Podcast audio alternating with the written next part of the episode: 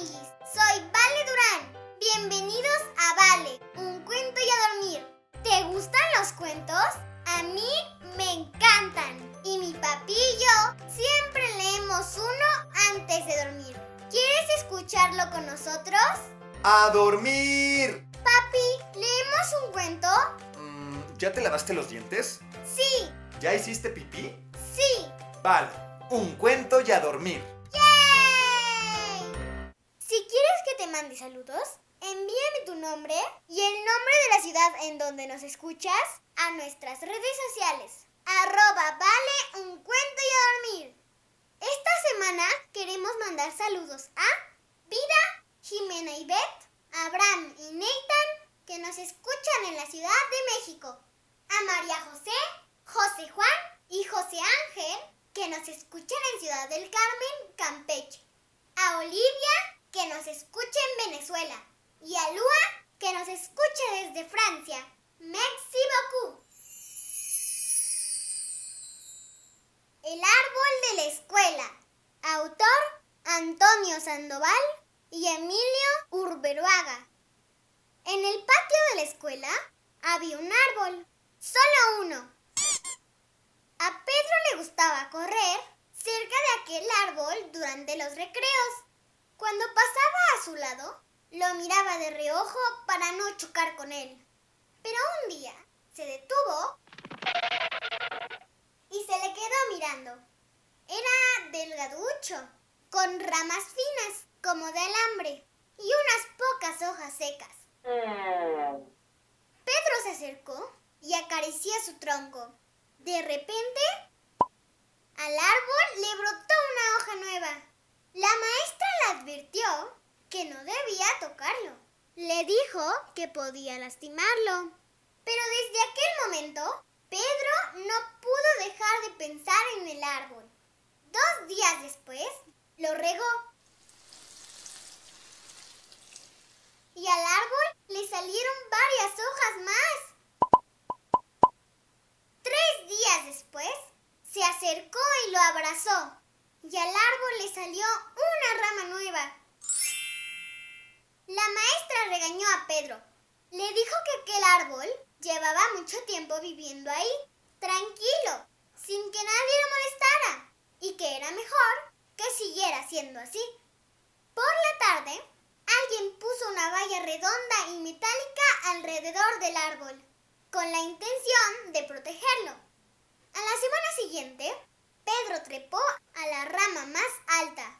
La maestra tuvo que subirse a una escalera para ayudarle a bajar porque el árbol había crecido muchísimo. Después, Pedro les dijo a sus compañeros que aquel árbol necesitaba mucho cariño para crecer. Así que Marta plantó una flor junto al árbol para que no se sintiera tan solo. Luis colgó de una de sus ramas una casita de pájaros para que los pajaritos lo alegraran con su canto. Sofía le leyó un poema que había escrito especialmente para él. Todos aplaudieron cuando terminó de leerlo. Aquella tarde, la maestra quitó la valla y colgó un columpio de la rama más fuerte para que el árbol pudiera jugar aún más con todos los niños. Días después, unos científicos llamados botánicos vinieron a ver el árbol. Estaban sorprendidos de que hubiera crecido tanto en tan poco tiempo. Al acabar sus estudios, dijeron que aquel árbol era un ejemplar único en el mundo y que debían cuidarlo muchísimo. Pedro y sus amigos construyeron una gran cabaña entre sus ramas. Se le ocurrió que aquella cabaña era un lugar estupendo para leer. Así que trasladaron hasta ahí la biblioteca. Una mañana, Pedro descubrió que al árbol le había nacido una especie de pequeña pelota en una rama. ¿Qué será? Cuando aquella cosa se desprendió, los botánicos volvieron para estudiarla. Les explicaron que era una semilla. Si la plantaban, de ella nacería un nuevo árbol. Hubo una gran asamblea en la escuela para decidir qué hacer con la semilla y entre todos acordaron que lo mejor era enviarla a otro colegio que no tuviera árboles. El cartero se la llevó dentro de una cajita rellena de algodón.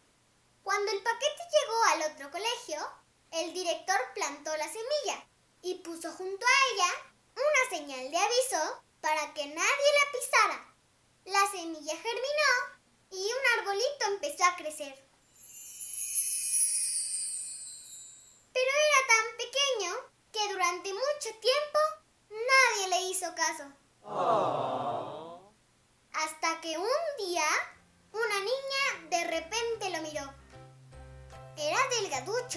Con ramas finas como de alambre y unas pocas hojas secas.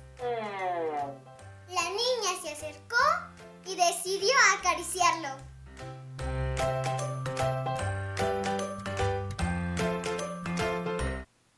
Y colorín colorado, este cuento se ha terminado. Ahora sí, a dormir. Buenas noches, mi amor. Buenas noches, papi. Que sueñes con los angelitos. Te amo, papi. Yo te amo más, mi princesa. Buenas noches, amiguis. Si te gustó este cuento, recomiéndalo a más amiguis. Ponle me gusta y suscríbete. Ah, y sígueme en mis redes sociales. Arroba vale, un cuento y a dormir. Ahora sí, bye amiguis.